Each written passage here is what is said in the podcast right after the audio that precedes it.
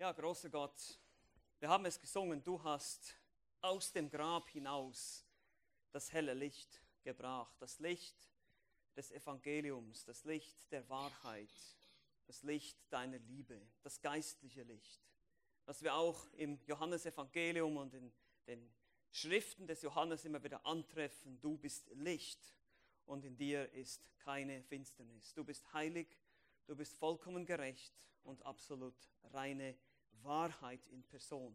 Danke, dass du uns deinen Weg gezeigt hast, den Weg zum Heil, dass du gestorben bist für unsere Sünde und auferstanden bist am dritten Tage. Danke dürfen wir das heute feiern, dürfen wir darüber nachdenken, noch einmal mehr. Im Speziellen auch an diesem Feiertag. Danke dafür. Wir bitten dich jetzt, dass du uns Einsicht gibst in dein Wort, dass wir verstehen, was dein Wort uns heute zu sagen hat, damit wir so leben, wie es dir gefällt, dass damit du uns veränderst. Heilige uns durch dein Wort. In Jesu Namen beten wir. Amen. Hast du dich schon mal gefragt, sicher hast du dich gefragt, was nach dem Tod folgt? Und das beschäftigt viele Menschen heute. Die Angst vor dem Tod ist groß. Menschen fürchten sich vor dem Tod. Was kommt danach? Werden wir einfach verschwinden? Lösen wir uns einfach auf in unsere Bestandteile und das war's? Und wie können wir das überhaupt wissen? Nun, wie können wir wissen, was nach dem Tod kommt? Wir müssen logischerweise jemanden fragen, der schon mal drüben war und wieder zurückgekommen ist. Und ich habe gute Neuigkeiten für euch. Den gibt's. Das ist nämlich unser Herr Jesus Christus. Genauer genommen kam er sogar ursprünglicherweise von drüben. So sagt Johannes im Johannesevangelium, am Anfang war das Wort.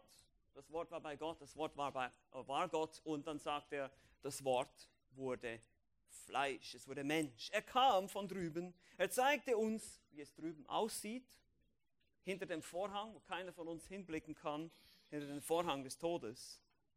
Und ist dahin gegangen und ist von da zurückgekommen. Er ist auferstanden. Christus offenbarte seine Pläne auch seinen Jüngern, den Aposteln und so auch dem Apostel Paulus. Und diese haben diese Dinge aufgeschrieben für uns. Wir finden es in den Briefen des Neuen Testaments, in der Bibel, in den inspirierten Schriften. Und lasst uns heute einen Einblick bekommen, was danach geschehen wird. Oder anders gesagt, es geht heute um die endzeitliche Dimension von Ostern. Das ist mal was ganz anderes. Wir wollen Ostern mal auf eine ganz andere Art betrachten, so wie es nämlich auch der Apostel Paulus gelehrt hat im 1. Korinther Kapitel 15. Ihr dürft da mal aufschlagen, 1. Korinther Kapitel 15, das berühmte Auferstehungskapitel. Und während ihr da hingeht und untersucht, möchte ich euch ein paar Hintergründe geben über diesen Brief. Der Apostel Paulus schreibt an die problemgeladene Gemeinde in Korinth im ersten Jahrhundert. Und sie waren problemgeladen, sie hatten Streitereien, Parteiungen, es, sie duldeten falsche Lehren, es gab unreifes Verhalten, sie waren rücksichtslos, lieblos. Eigentlich alles, was man sich nur denken kann, was schief laufen kann in einer christlichen Gemeinde, war da vorhanden in Korinth.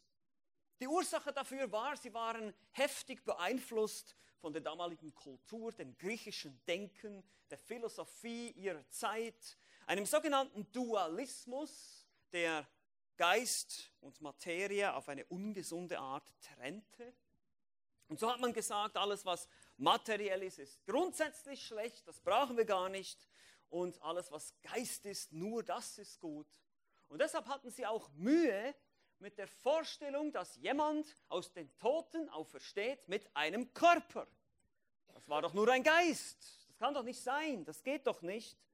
Ähnlich wie die heutigen Rationalisten sagen würden, so etwas gibt es einfach nicht. Nun, das war die Kultur, die sie beeinflusste.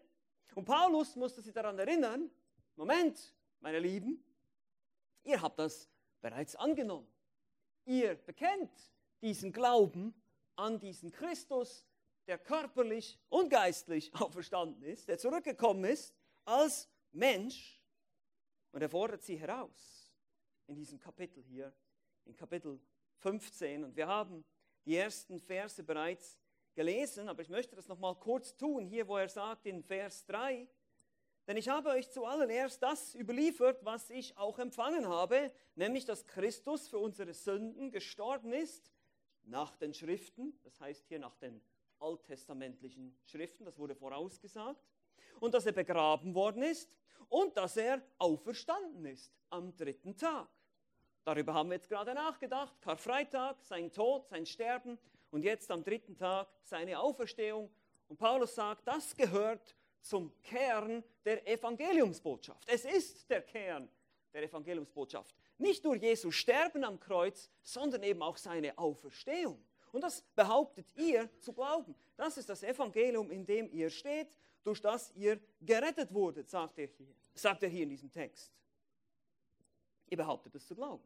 So, wie kann es jetzt sein, dass einige von euch sagen in Vers 12, es gibt keine Auferstehung oder zumindest nicht so, wie Paulus das gelehrt hat und in den darauffolgenden Versen gibt er dann diverse Gründe an, warum eine Auferstehung wichtig ist, nötig ist. Nun, wenn Christus nicht auferstanden ist, dann haben wir auch keine Hoffnung. Dann wäre das Predigen der Apostel umsonst, dann wären sie Lügner, sagt Vers 14, Vers 15. Die Hoffnung auf ein Leben nach dem Tod gäbe es auch nicht. Ihre Sünden wären auch nicht vergeben, sagen uns Verse 15 bis 17. Wie soll Christus ein Erlöser sein von unseren Sünden, wenn er die Konsequenz der Sünde, den Tod, nicht besiegen konnte? Wie soll das gehen? Nun erklärt er ihnen zunächst in den Versen 20 bis 21, heißt es, nun aber ist Christus aus den Toten auferweckt. Er ist auferstanden. Wir haben das vorhin gesagt. Christus ist auferstanden, er ist Oh, das war aber noch nicht so gut. Nochmal. Christus ist auferstanden, er ist. Okay, gut, danke, das war schön. Das ist die Osterbotschaft. Das ist Ostern. Er ist auferstanden. Er lebt. Und so werden auch diejenigen, die an ihn glauben, eines Tages auferstehen. Nun ist aber Christus aus den Toten auferweckt. Er ist der Erstling der Entschlafenen geworden, heißt es hier in Vers 20. Der Erstling, das nimmt Bezug auf eine jüdische Praxis im Alten Testament. Bei jeder Ernte sollte eine Erstlingsgabe, also die ersten Früchte, dem Herrn gegeben werden. Und das würde den Rest der Ernte garantieren. Und genauso war Christus der Erstling, sozusagen der Prototyp der Auferstehung. Und genauso würde das garantieren, dass alle, die eben an ihn glauben, ebenso wie er auferstehen würden. Genauso wie er eben auch körperlich. Das ist ganz wichtig, ganz entscheidend. Christus hatte einen Körper, man konnte ihn berühren nach seiner Auferstehung. Ihr könnt euch erinnern, Thomas wollte seine Wundmale spüren, der zweifelnde Thomas aus Johannes 20. Genauso ist Christus, genauso werden wir auferstehen. Und in den Versen 21 bis 22 erläutert Paulus nochmal das Problem unserer Sünde, die eben vergeben wurde der alte und der neue Adam, der Tod durch einen Menschen, kam in die Welt, durch einen Menschen, durch Adam. Und so kommt das Leben durch Christus, weil er für uns gestorben ist und auferstanden ist. Der Grund, warum wir Menschen heute sterben, ist, weil die Sünde in die Welt kam. Die Sünde ist alles, was böse ist, alles, was Gottes Willen widerspricht. Man könnte auch sagen, es ist wie eine Art Erbkrankheit, die seit dem ersten Menschenpaar durch alle Menschen, durch alle Generationen hindurch weiter ähm, verbreitet oder vererbt wurde. Und so kommen wir sogar als Sünder in diese Welt. Wir werden geboren als Menschen, die natürlicherweise gegen Gott rebellieren. Ihr müsst euren Kindern nicht beibringen, zu lügen oder ungehorsam zu sein. Das machen sie ganz von alleine, weil sie im Herzen verdorben sind, weil sie im Herzen Sünder sind. Wir haben es nämlich von uns, von den Eltern geerbt. Und so sind wir alle von Natur aus bereits unter dem Urteil. Wir sind bereits verloren. Wir haben keine Chance. Gott hat uns seine Gebote gegeben, hat gesagt, du sollst nicht lügen, du sollst nicht stehlen, du sollst all diese Dinge nicht tun. Und wir tun sie trotzdem. Wir haben versagt. Wir müssen bestraft werden und deshalb musste Christus kommen. Er sandte seinen Sohn, den perfekten Adam, den zweiten Adam, der eine neue Qualität von Menschheit gründen würde. Er stirbt am Kreuz und er bezahlt für unsere Schuld. Und jeder, der an ihn glaubt, wird eben nicht verloren gehen, sondern ewiges Leben haben. Das macht Paulus hier deutlich in den Versen 20, 21 bis 22. Aber heute möchte ich mich mal auf das konzentrieren, was Paulus danach erläutert. Es gibt einen Plan, einen Plan der Auferstehung. Mit der Auferstehung, ich habe schon gesagt, Christus ist der Erstling, eben der Prototyp, der Erste. Und das setzt eine ganze Reihe von weiteren Ereignissen in Gang. Und diese entfaltet uns Paulus hier nur ganz grob, ganz einfach in drei Phasen. Eigentlich ist es noch ein bisschen komplizierter, aber da wollen wir jetzt nicht so ins Detail gehen heute, sondern wir wollen uns nur diesen groben Plan anschauen, den Paulus hier erläutert. Und den finden wir jetzt in den Versen 23 bis 28. Und das wollen wir jetzt gemeinsam lesen. Das ist unser Predigtext für heute.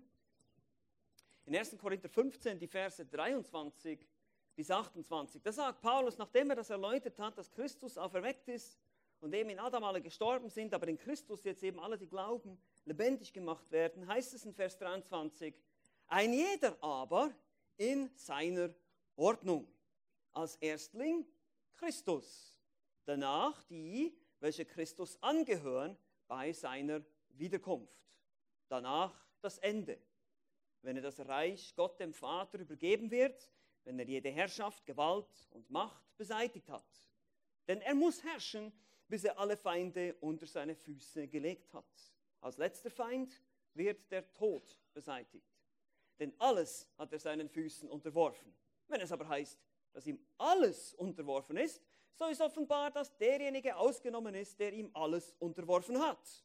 Wenn ihm aber alles unterworfen sein wird, dann wird auch der Sohn selbst sich dem unterwerfen, der ihm alles unterworfen hat, damit Gott alles in allem sei. Es ist ein bisschen viel unterworfen und unterworfen und unterworfen, aber wir werden gleich sehen, das ist nicht so ein bisschen paulinische Ausdrucksweise hier. Paulus hat manchmal ein bisschen eine Vorliebe gehabt für lange Sätze. Wir werden gleich sehen, dass das nicht so schwer zu verstehen ist. Paulus präsentiert hier einen relativ einfachen Plan. Er folgt einer gewissen Ordnung. In Vers 23 heißt es zunächst, ein jeder aber in seiner Ordnung. Das Wort Ordnung, Tagma, ist ein militärischer Begriff. So viel wie Division oder Gruppe kann das bedeuten. Und dieser Kontext hier eher wie Klasse oder Ordnungsgruppe wird er verwendet. Und das, äh, das, daraus ergibt sich jetzt schlicht und einfach das Thema heute, der Plan der Auferstehung. Das ist unser Thema heute. Der Plan der Auferstehung. Und den sehen wir hier in drei Schritten. Das kommt auch alles einfach aus dem Text. Ihr habt das Wort, Vers 23. Jeder nach seiner Ordnung. Als Erstling zuerst Christus. Das ist der erste, die erste Ordnung. Danach kommt die nächste, die zweite, die Gläubigen. Und dann kommt das dritte, das Ende. In den Versen 24 bis 28.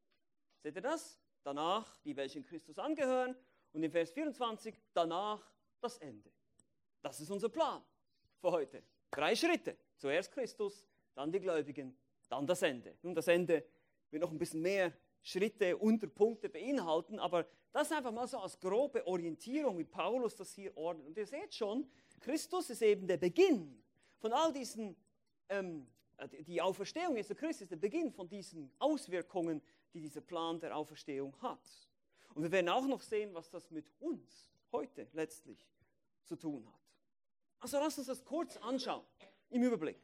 Erstens, zuerst Christus. Nun, hier heißt es, als Erstling Christus, in Vers 23, hier ist wieder dieser Gedanke der Erstlingsfrucht, die den Rest der Ernte garantieren wird.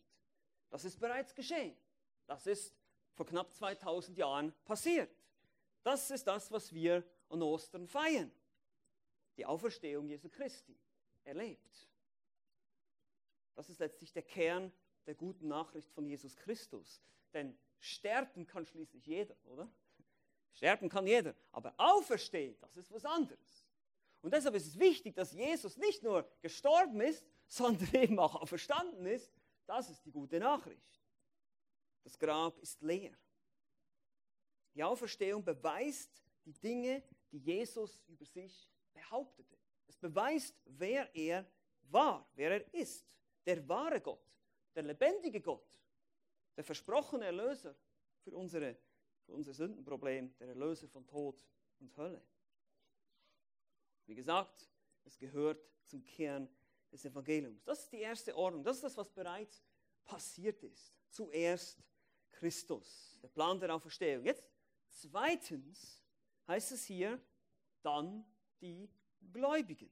Vers 23b, also in der zweiten Hälfte von Vers 23 lesen wir, danach die, welche Christus angehören, bei seiner Wiederkunft. Das wird also bei seiner Wiederkunft geschehen. Jesus selbst sprach deutlich davon, dass er eben, nachdem er auferstanden ist und in den Himmel aufgefahren ist, eines Tages wiederkommen würde. Zum Beispiel Matthäus Kapitel 24 spricht er davon. Die Gemeinde oder auch alle Christen, alle Gläubigen seither, seit 2000 Jahren, warten jetzt auf diese Wiederkunft. In 1. Thessalonicher 1, Vers 10 heißt es, um seinen Sohn aus dem Himmel zu erwarten den er aus den Toten auferweckt hat, Jesus, der uns errettet vor dem zukünftigen Zorn. Das ist die christliche Hoffnung. Deshalb seht ihr schon, warum die Auferstehung so wichtig ist. Es ist direkt verknüpft mit unserer Hoffnung auf das ewige Leben, unsere eigene persönliche Auferstehung. Das wird aber nur für die zutreffen, welche Christus angehören. Nun, andere Stellen wie 1. Thessalonicher Kapitel 4 oder auch das Buch der Offenbarung zeigen uns, dass diese zweite Ordnung tatsächlich in mehreren Stufen äh, ablaufen wird. Die Gemeinde wird entrückt. Das ist das, was wir Christen glauben, dass Gott eines Tages, Jesus Christus, kommt, nur um seine Gemeinde zu holen. Er wird nur die Gemeinde zu sich holen, die Toten werden auferweckt, wir werden verwandelt. Paulus spricht auch davon, bisschen später hier im Kapitel 15 in den Versen 51 und 52, dass wir eben nicht alle sterben werden, sondern einige von uns werden direkt verwandelt und mit Christus zusammen hinweggenommen von dieser Erde. Ihr könnt auch sehen, dass Paulus bereits diese Hoffnung hatte. Er hatte bereits diese Erwartung. Er wartete auf Christus, dass er kommen würde, um ihn zu holen. Wenn das geschehen wird, das ist das nächste, was auf dem Plan steht quasi, dann wird es eine Zeit der schrecklichen Gerichte Gottes geben, die über diese Erde gehen. Das wird in der Offenbarung in einer Länge, in Kapitel 6 bis 18 beschrieben, eine Zeit, auf der Gott schreckliche Dinge tut und Menschen bestraft. Da werden aber auch viele Menschen zum Glauben kommen in dieser Zeit. Und dann kommt Jesus sichtbar zurück.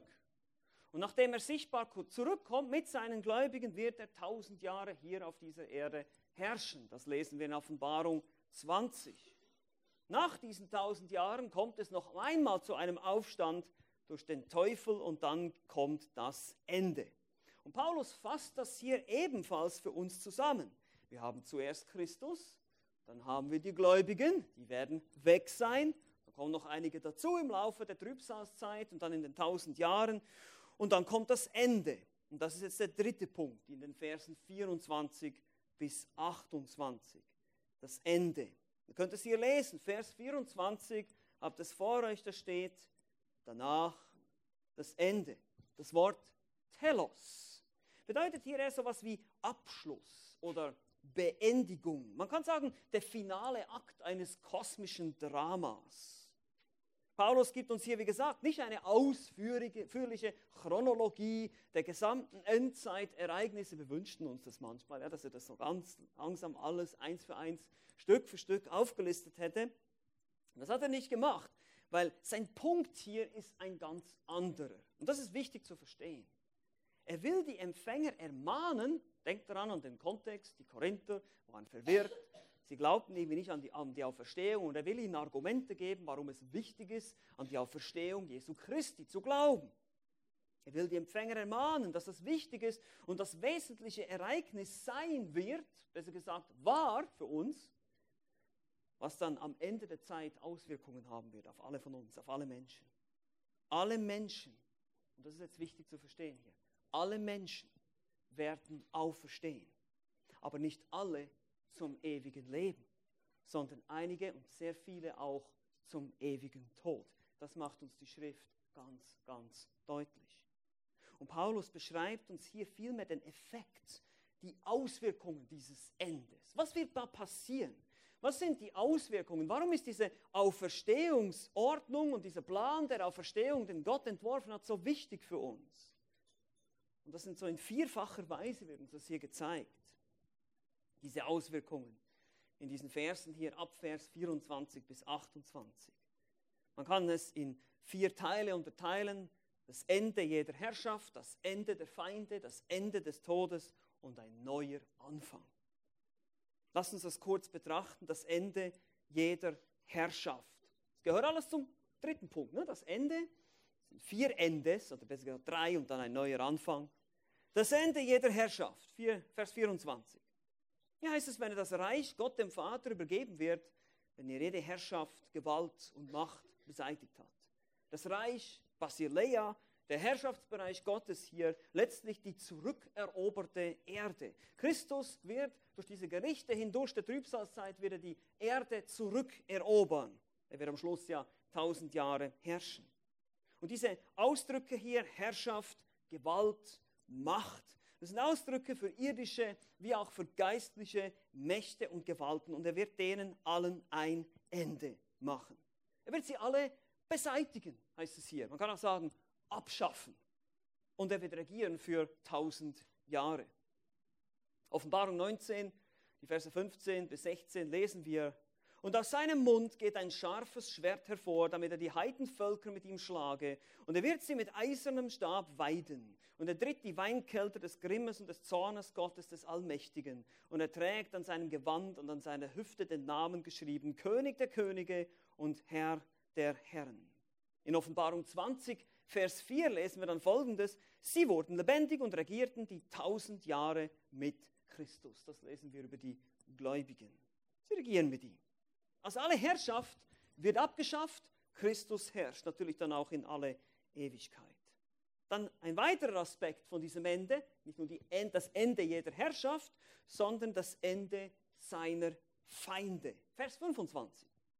Denn er muss herrschen, bis er alle Feinde unter seine Füße gelegt hat. Sicherlich eine Anspielung auf den messianischen Psalm 110, Vers 1, wo es heißt, der Herr sprach zu meinem Herrn, setze dich zu meiner Rechten, bis ich deine Feinde hinlege als Schemmel für deine Füße. Auch das sehen wir bereits in dem tausendjährigen Reich und dann auch später. Und das, wird, das alleine ist schon fantastisch, wenn man sich das vorstellt. Eine Erde von einem absolut gerechten, allmächtigen König regiert. Hier auf dieser Erde, von Jerusalem aus. Unglaublich, unvorstellbar. Man denkt, das ist eben, viele würden sagen, das ist völlig unmöglich. Ja gut, warten wir es ab. Am Ende dieses tausendjährigen Reiches wird allerdings der Teufel noch einmal losgelassen. Er verführt noch einmal alle diejenigen, die sich nur äußerlich Christus gebeugt haben. Und so kommt es zu dieser letzten Rebellion. Hier heißt es in Offenbarung 20, die Verse 7 bis 8. Und wenn die tausend Jahre vollendet sind, wird der Satan aus seinem Gefängnis, der war gefangen für tausend Jahre, losgelassen werden. Und er wird ausgehen, um die Heidenvölker zu verführen, die an den vier Enden der Erde leben, den Gog und den Magog, das sind einfach Ausdrücke für Feinde Israels, um sie zum Kampf zu versammeln, deren Zahl wie der Sand am Meer ist. Eine riesige Armee und er wird diese, heißt es hier in Vers 9, es fiel Feuer von Gott aus dem Himmel herab und verzehrte sie. Die Feinde werden auch beseitigt. Also die Herrschaft wird beseitigt, alle Könige, alle Mächte und auch die Feinde, die angreifen, werden beseitigt. Und drittens, ein weiterer Aspekt, der auch ganz wichtig ist hier, sogar der Tod. Und deshalb sagt Paulus hier in Vers 26, das ist der dritte Aspekt des Endes, als letzter Feind wird der Tod beseitigt. Das kommt ganz am Ende. Und wir sagen immer, Jesus hat am Kreuz die Macht des Todes gebrochen, das ist richtig, das stimmt. Aber die Auswirkungen, dieses endgültige, der Tod wird nicht mehr sein. Das kommt sogar erst nach dieser Gerichtszeit, nach diesen tausend Jahren, erst in der Ewigkeit, diesem letzten Zustand, von dem wir in Offenbarung 21 und 22 lesen. Das möchte ich euch einfach ans Herz legen. Lest das mal durch. Diese beiden Kapitel, Offenbarung 21, 22, das ist wirklich wunderbar, was da beschrieben wird. Das ist der Traum. Das ist das Utopia. Das ist das Paradies, was sich alle wünschen heute. Kein Tod, keine Schmerzen, keine Krankheit, keine Sünde, keine Ungerechtigkeit. All das ist weg. Eben am Ende wird der Tod besiegt. Hebräer 2,14 sagt, damit er durch den Tod den, den außer Wirksamkeit setzte, der die Macht des Todes hatte, nämlich den Teufel. Gott hat den Tod und den Teufel ausgeschaltet, kann man sagen. Also hier auch wieder das Wort, was beseitigt wird, Katargeo, abgeschafft, ausgelöscht. In der alttestamentlichen Prophetie sehen wir nämlich, dass im tausendjährigen Reich tatsächlich noch Menschen sterben können. Also der Tod ist noch nicht ganz weg, sondern wirklich ganz am Ende, ganz am Ende, vor dem Beginn der Ewigkeit des Endzustandes, wird dieser letzte Feind, der, wie er da genannt wird, eben beseitigt.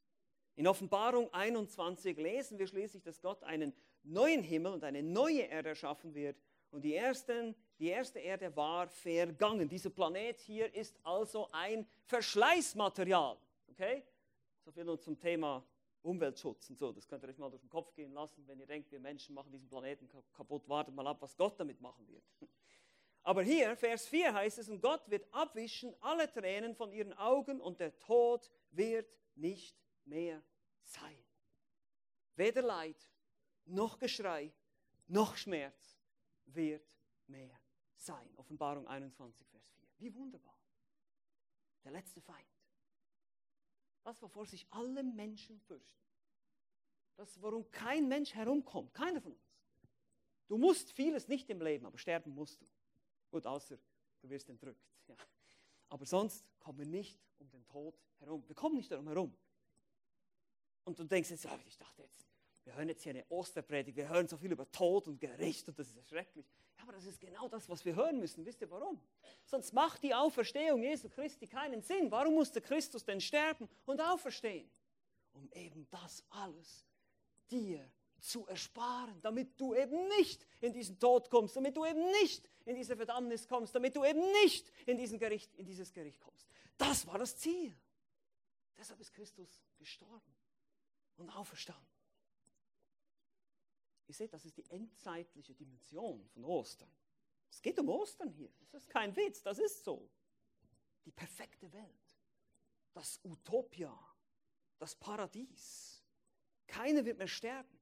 Eine riesige Stadt, kein Fluch, kein Tod, keine Sünde. All das hängt zusammen mit der Auferstehung Jesu Christi. Er ist der Anfang. Er ist der Erstling. Und deshalb wird am Ende Zuerst der Erstling, dann werden die Gläubigen auferstehen. Und dann kommt das Ende. Das Ende aller Feinde, das Ende aller Herrschaft, das Ende des Todes. Und schließlich ein neuer Anfang. Wie gesagt, Verse 27 und 28 zeigen uns diesen Neuanfang, denn alles hat er seinen Füßen unterworfen. Wenn es aber heißt, dass ihm alles unterworfen ist, so ist offenbar, dass derjenige ausgenommen ist, der ihm alles unterworfen hat. Und das ist logisch. Der Vater hat dem Sohn alles unterworfen. Dann ist der Vater natürlich ausgenommen, weil der Vater ist über dem Sohn, der Sohn ordnet sich dem Vater unter. Das Ende bedeutet letztlich ein neuer Anfang. Hier heißt es dann, wenn ihm aber alles unterworfen sein wird, dann wird auch der Sohn selbst sich dem unterwerfen, der ihm alles unterworfen hat der Vater, damit Gott alles in allem sei. Nun zunächst haben wir ein Zitat hier aus Psalm 8, Vers 6, welches sich zunächst auf die generelle Herrschaft der Menschen bezieht, aber jetzt hier auf den Menschensohn, den neuen Adam, der eben über die Erde herrschen wird. Der Mensch, Adam, hat seine Herrschaft ähm, vergeben, er hat sie verloren durch den Ungehorsam im Garten Eden. Und so kommt der neue Adam hier, dem eben alles jetzt unterworfen wird. Christus herrscht absolut. Aber er wird sich auch dem Vater unterordnen. So wird es schon immer. Wir haben das immer wieder gesehen, in den Evangelien auch gesagt, er wird den Willen des Vaters tun. Obwohl Vater, Sohn und Geist, alle drei Personen der Dreieinigkeit gleichermaßen Gott sind, gibt es da eine Art Ordnung. Der eine ordnet sich dem anderen unter. Eine Rollenverteilung könnten wir das nennen. Aber Paulus betont hier, Gott wird am Ende alles in allem sein.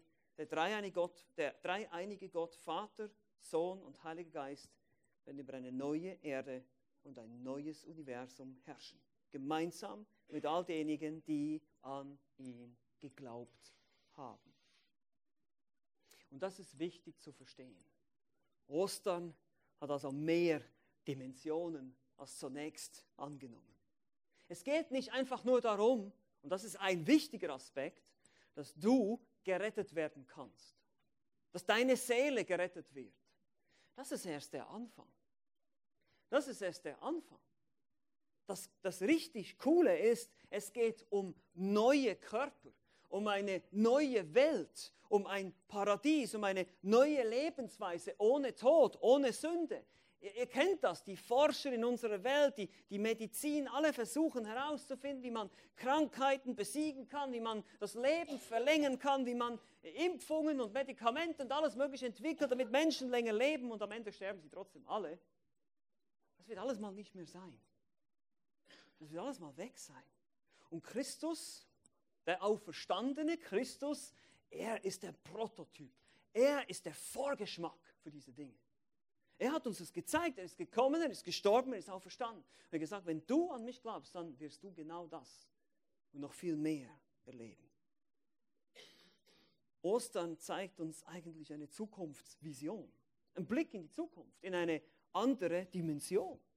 Christus, der Auferstandene, zeigt uns, wie der Mensch leben wird, der an ihn geglaubt hat. Deshalb, Christus ist auferstanden. Warum ist es wichtig für uns? Weil es verknüpft ist mit dem Plan der Auferstehung, wie Gott das geplant hat. Und es gibt mindestens drei gute Gründe dafür. Und die können wir jetzt noch mitnehmen als Kerngedanken in die nächste Woche, wo wir darüber nachdenken dürfen. Es gibt drei gute Gründe, warum wir über diese Dinge hier, die Paulus uns schreibt, diese endzeitliche Dimension, kann man sagen, der Auferstehung Jesu Christi und wie das miteinander verknüpft ist, zu verstehen ist. Drei gute Gründe, warum du das darüber nachdenken solltest. Erstens, wegen deiner Errettung. Und das ist die gute Nachricht. Wer an Christus glaubt, wird von Gott angenommen. Wir haben das schon gesehen. Alle Menschen sind Sünder. Du, ich, wir haben Gottes Gebote gebrochen. Wir können nicht gerecht sein vor Gott durch unsere Werke. So heißt es in Römer 3, Vers 23, alle haben gesündigt und verfehlen die Herrlichkeit, die sie vor Gott haben sollen. Es ist eine Zielverfehlung. Es ist ein Nicht-Genügen eines Maßstabs. Du bist nicht perfekt und das reicht eben schon aus. Die kleinste Sünde reicht schon aus, um uns in die Ewigkeit zu verbannen, zu verdammen, weil wir gegen einen ewigen, heiligen Gott gesündigt haben. Und Gott sagte, nein, aber das muss nicht so sein. Er sandte seinen Sohn, der für unsere Schuld bezahlt. Christus bezahlte am Kreuz für deine Schuld, wenn du glaubst. Und durch seine Auferstehung hat er bewiesen, wer er ist. Er kam aus den Toten zurück und hat gezeigt, die Konsequenz der Sünde. Heißt es in Römer 6, 23, der Lohn der Sünde ist der Tod. Das ist die Konsequenz. Weil wir Sünder sind, sterben wir. Und der Tod hat auch übrigens mehrere Dimensionen. Tod bedeutet einfach Trennung von Gott. Tod heißt nicht, ich bin einfach weg. Tod heißt, ich werde ewig getrennt sein von Gott. Ich bin getrennt vom Leben, getrennt vom Segen, getrennt von allem Guten. Das ist Tod in der Schrift. Es ist nicht nur der körperliche Tod.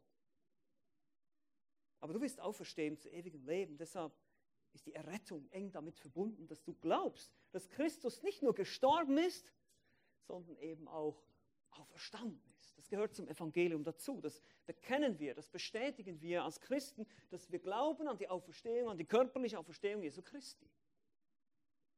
Also wegen deiner Errettung. Das ist wichtig. Der zweite Grund, warum du darüber nachdenken solltest, ist wegen deiner Zukunft.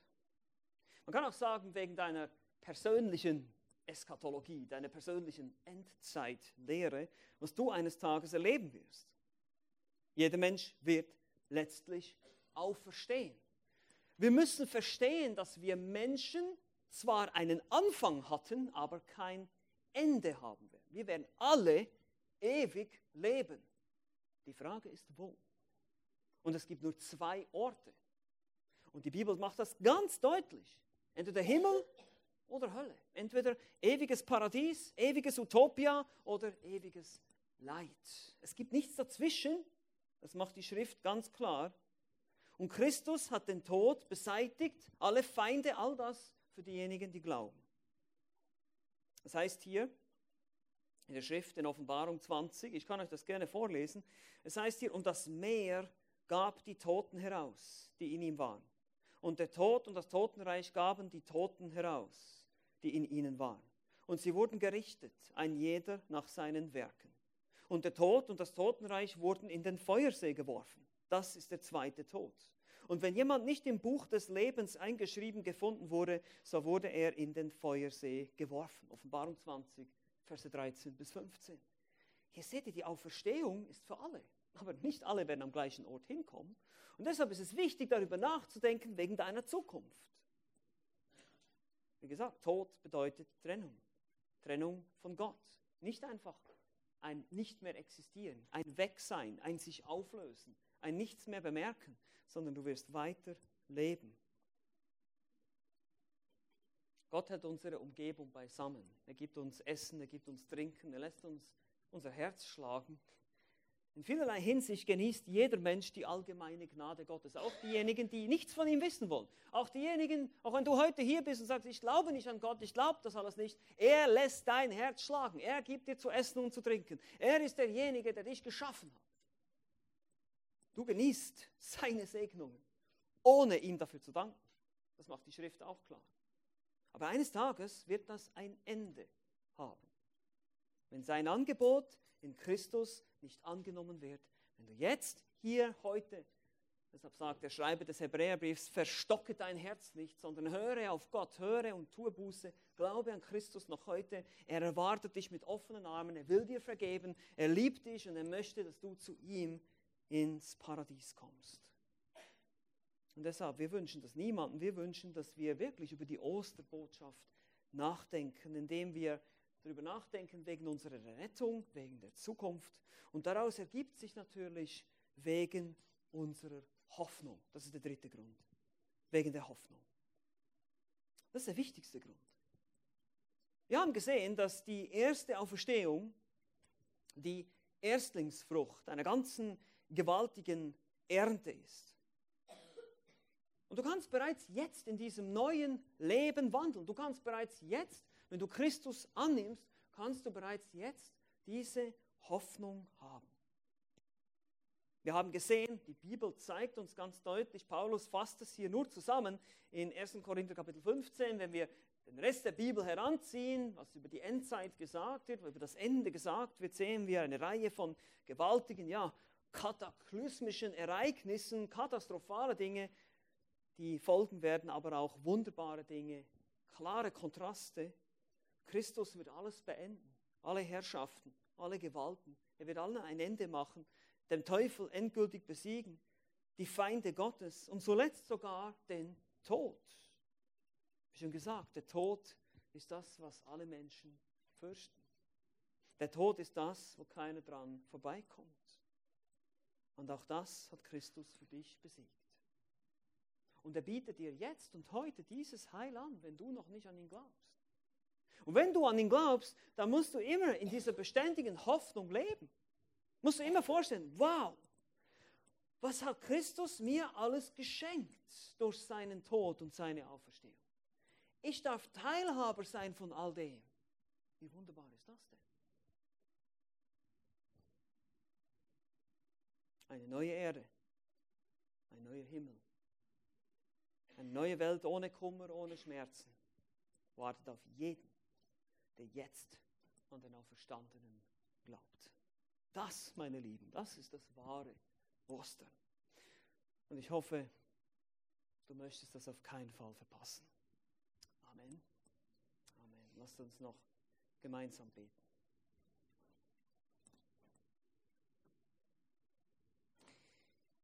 Ja, großer Gott, wir staunen über deine Güte, dass du uns all diese Dinge in deinem Wort zeigst.